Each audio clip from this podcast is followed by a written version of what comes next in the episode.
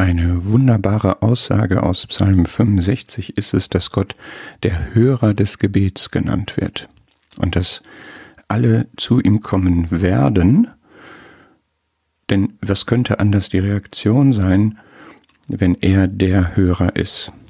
Hörer des Gebets zu sein, das charakterisiert Gott, so ist er. Ja, ich weiß, Gott hört Gebet.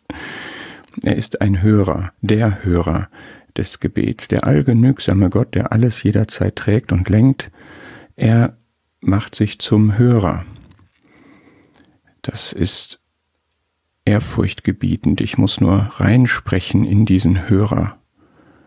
Er ist immer da, er ist immer Ohr.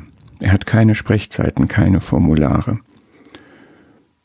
Und ich, wie dieser Vers weitergeht, ist ebenso natürlich schön wie auch entlarvend. Zu dir wird kommen alles Fleisch. Ja klar, wenn der allmächtige Gott Hörer ist, dann wird man doch kommen. Man hat doch genug auf dem Herzen, genug zu fragen, zu sagen, zu danken, zu bitten, zu klagen, zu loben, oder? Man schon. Und ich und du?